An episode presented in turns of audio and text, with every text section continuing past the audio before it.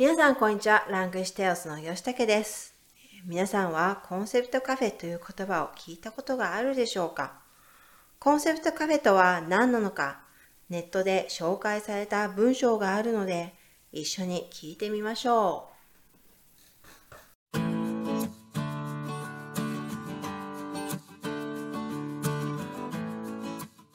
日文检定 N 三全攻略影音课程，全长十八小时，限时特价五百九十元。详情请见资讯栏。皆さん、コンカフェという言葉を聞いたことはあるでしょうか？コンカフェとは、コンセプトカフェを略したもので、特定のテーマを取り入れて前面に押し出すことで、他のカフェとの差別化が図られたカフェのことです。名前にカフェとついていますが、ほとんどのコンカフェはお酒も出ますし、夜も営業しているので、カフェバーのスタイルが基本となっています。じゃあ、メイドカフェもコンカフェの一種ってこと？そう思われた方はご名答です。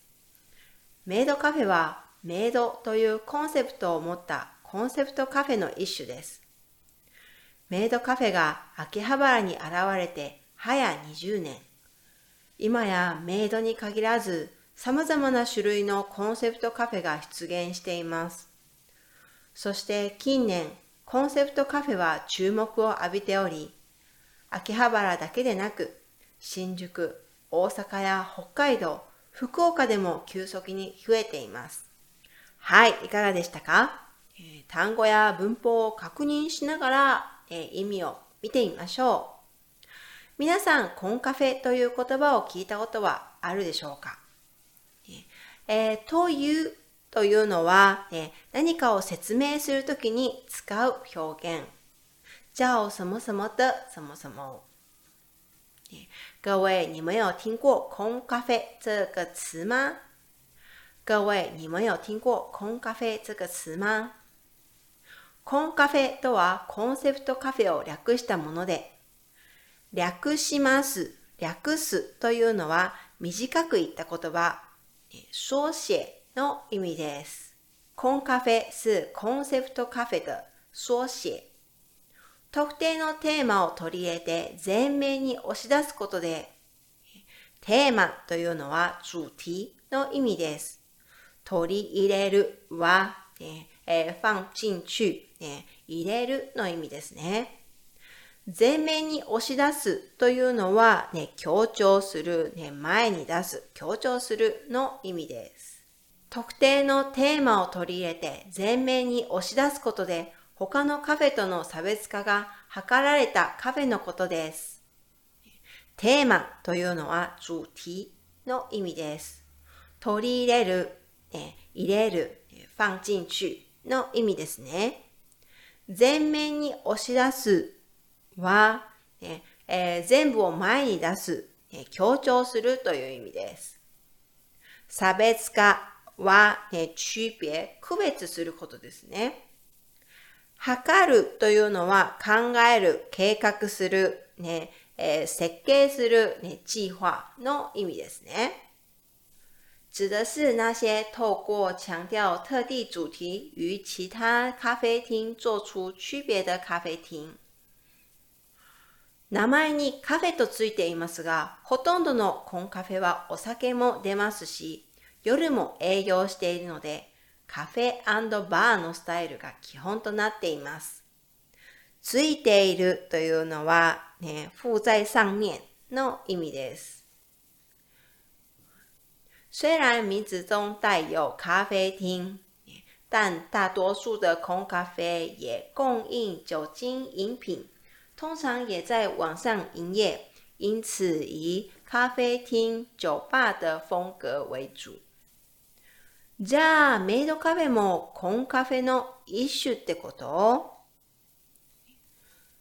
那么、女仆咖啡厅也是一种空咖啡吗 そう思われた方はご名答です。ご名答というのは、ね、正確答案、正解の意味ですね。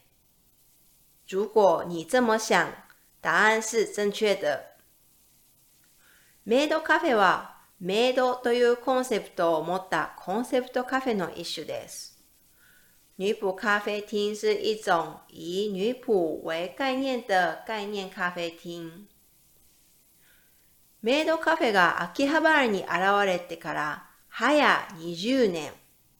早というのは早くて、えー、很快的就是、えー、很快的就变20年。早20年と言います。从女仆咖啡首次出现在咖啡厅已经有二十年了。今やメイドカフェに限らず、様々な種類のコンセプトカフェが出現しています。今やは、今では、ね、現在已经という意味ですね。に限らずはだけではなくの意味です。不只是という意味ですね。现在不仅限于女仆，还有各种不同种类的概念咖啡厅出現。そして近年、コンセプトカフェは注目を浴びており、秋葉原だけでなく、新宿、大阪や北海道、福岡でも急速に増えています。注目を浴びるというのは、え流行、引起注意の意味ですね。近年来，概念咖啡厅引起关注，不仅在秋叶原，还在新宿、大阪、北海道和富冈等地快速增加。はい、いかがでしたか？では、もう一度読み上げるので聞いてください。皆さん、コンカフェという言葉を聞いたことはあるでしょうか？コンカフェとはコンセプトカフェを略したもので、特定のテーマを取り入れて前面に押し出すことで、他のカフェとの差別化が図られたカフェのことです。名前にカフェとついていますが、ほとんどのコンカフェはお酒も出ますし、夜も営業しているので、カフェバーのスタイルが基本となっています。じゃあ、メイドカフェもコンカフェの一種ってこと？そう思われた方はご名答です。メイドカフェはメイドというコンセプトを持ったコンセプトカフェの一種です。メイドカフェが秋葉原に現れて早20年。今やメイドに限らず様々な種類のコンセプトカフェが出現しています。そして近年コンセプトカフェは注目を浴びており、秋葉原だけでなく、新宿、大阪や北海道、福岡でも急速に増えています。コンセプトカフェは特定のテーマを取り入れたカフェのことです。有名なものだとメイドカフェですよね。メイドカフェというのは、女仆カフェ厅。日本ではもうおなじみのコンセプトカフェですが、おなじみというのは、ね、よくある、よく見る、ね、很普通的、ね、おなじみと言います。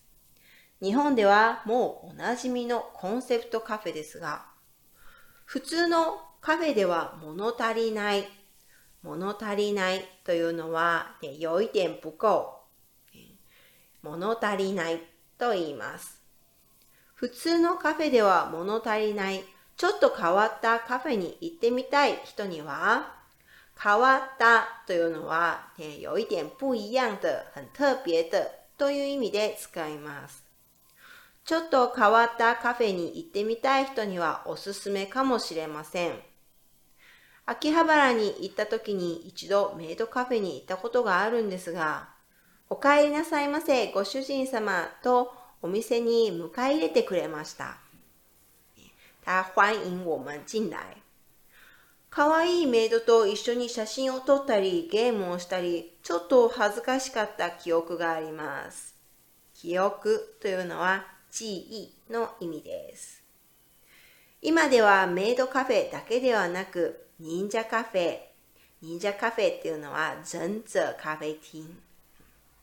羊カフェ、直視、直視咖啡厅、鉄道カフェ、铁道咖啡厅、電車が好きならね、ここ行ってみてもいいかもしれませんね。何でもありのカフェです。什么都有的咖啡厅。マニアにはたまりませんね。マニアは愛好者という意味ですね。マニアには、ね、とてもいいですねね。という意味ですね。マニアにはたまりませんね。皆さんはどんなコンセプトカフェに行ってみたいと思いますか？私は陶芸カフェや陶芸というのは陶器、陶器カフェティン。自分で作れたら面白そうですよね。陶芸カフェや料理教室カフェなんかがあれば行ってみたいと思います。魚をさばきたい。ね。处理魚。魚をさばくというのは处理魚の意味です。魚をさばきたい。それなら料理教室に行けって感じですよね。まあ、まあそんな細かいことは言わずに、ね、いろいろなカフェに行ってみたい。ね、また新しいカフェができたらね、皆さんも教えてください。今日はここまで。ありがとうございました。では、また。日文初学者也不用担心，吉武老师教你日本人真正会说的日文。日文检定 N 五影音课程，输入优惠码现折六百元，详情请看资讯栏。